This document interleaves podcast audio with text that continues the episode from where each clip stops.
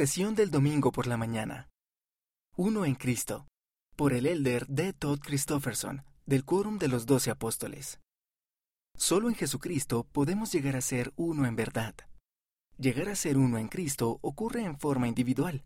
Cada uno de nosotros comienza por sí mismo.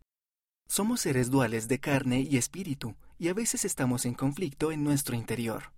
Jesús también fue un ser de carne y espíritu. Él fue probado. Él entiende él puede ayudarnos a alcanzar la unidad interior.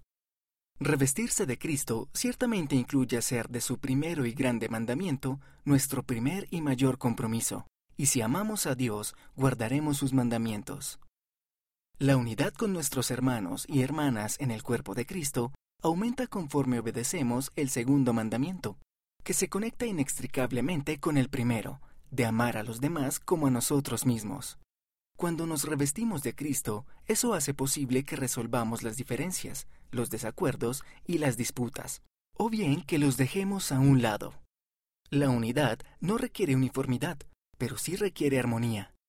Podemos tener los corazones entrelazados en amor, ser uno en fe y en doctrina, y aún así vitorear a diferentes equipos, discrepar en varios asuntos políticos, debatir sobre las metas y la manera correcta de lograrlas, y muchas otras cosas de ese tipo.